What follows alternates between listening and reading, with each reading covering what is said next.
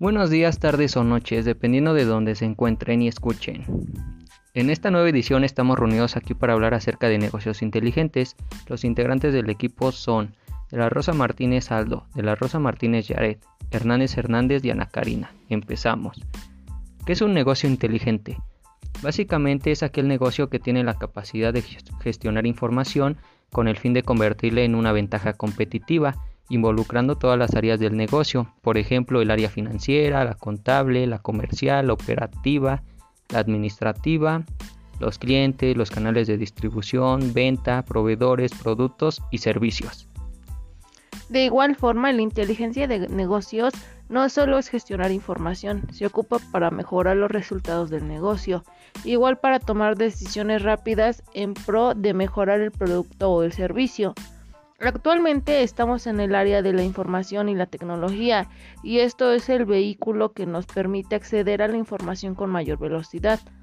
Tener información de calidad permite rápidamente actuar y corregir. Es importante garantizar que la información cumpla con los requisitos de calidad, confiabilidad y pertinencia. Ahora pasamos a la importancia y beneficios que tienen las empresas que se convierten en un negocio inteligente debemos tener en cuenta de que la inteligencia de negocios tiene como objetivo fundamental apoyar de manera continua, continua quienes toman decisiones en la empresa utilizando un conjunto de técnicas, estrategias y tecnología. Dicho esto, algunos de los beneficios son los siguientes, generación de mayor ingreso por ventas, mejorar la estructura de costos de producir o prestar un servicio, disminuir los tiempos de proceso de un bien o servicio, planear más eficientemente el crecimiento de la empresa, presupuestar con un alto grado de certeza los ingresos y egresos futuros, mejorar productos o servicios, mejorar la comunicación formal e informal, mejorar la supervisión y el control en todas las áreas del negocio.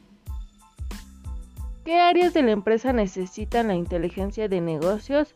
Bueno, pues podríamos decir que todas, pero específicamente las siguientes el director financiero, financiero, el director de ventas, el director de compras, director administrativo, el director de operaciones.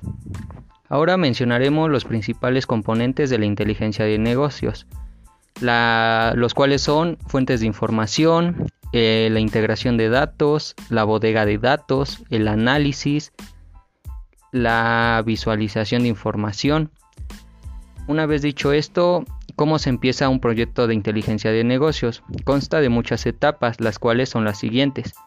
La justificación, la planificación, el análisis, el diseño, la construcción y el despliegue.